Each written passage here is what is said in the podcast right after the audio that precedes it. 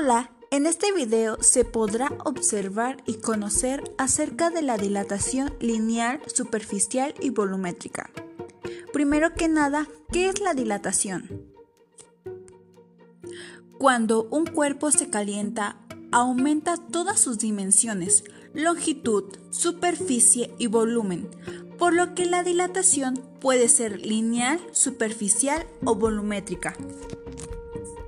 Dilatación lineal, cuando se calienta un cuerpo sólido en el cual predomina la longitud sobre las otras dos dimensiones. Se observa un aumento de su longitud. Experimentalmente se ha comprobado que la dilatación lineal depende de la naturaleza de la sustancia.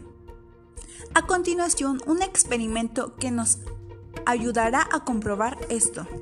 Los materiales son dos recipientes, uno que contenga agua fría y otro que contenga agua caliente, un recipiente de vidrio, un huevo. Procedimiento. Utilizamos el recipiente de vidrio para meter la mitad del huevo. Luego lo colocamos en el frasco con el huevo, en el recipiente donde tenemos el agua con hielo y podemos observar que el huevo va entrando en el frasco. Utilizando el otro recipiente, cogemos el frasco y lo colocamos en el recipiente de agua caliente y se observa cómo se va a salir. Conclusión. La presión de esta cantidad fija de gas es inversamente proporcional al volumen que ocupa. Si esta cumple con tener una temperatura constante. Dilatación superficial. En los cuerpos de forma laminar o plana, en los cuales el largo y el ancho predominan sobre el espesor. Su aumento de la superficie cuando se incrementa su temperatura. Esta forma de dilatación también depende de las sustancias consideradas. Ahora realizaremos el siguiente experimento que nos ayudará a comprobarlo. Los materiales son un recipiente redondo, un trozo de aluminio, plastilina. Es muy importante que la plastilina tenga el área del recipiente y una fuente de calor, que en esta ocasión utilizaremos la estufa. Procedimiento.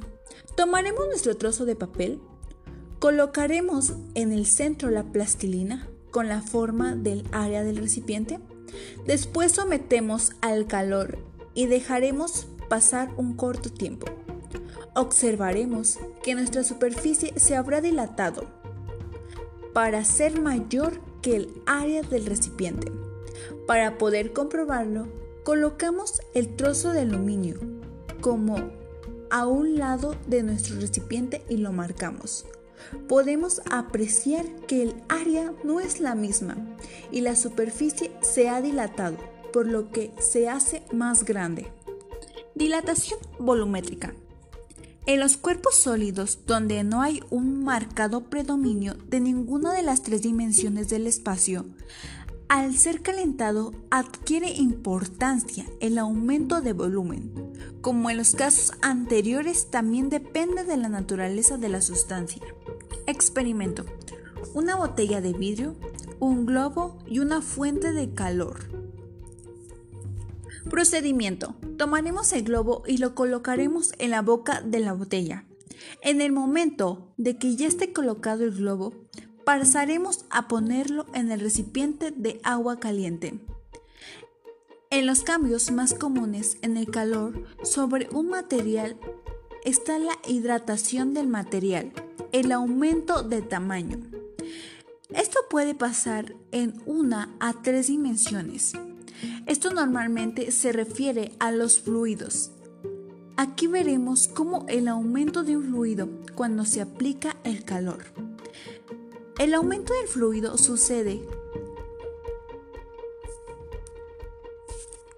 el aumento del aire y el agua que presenta en el líquido, por consecuencia del aumento del calor más tarde.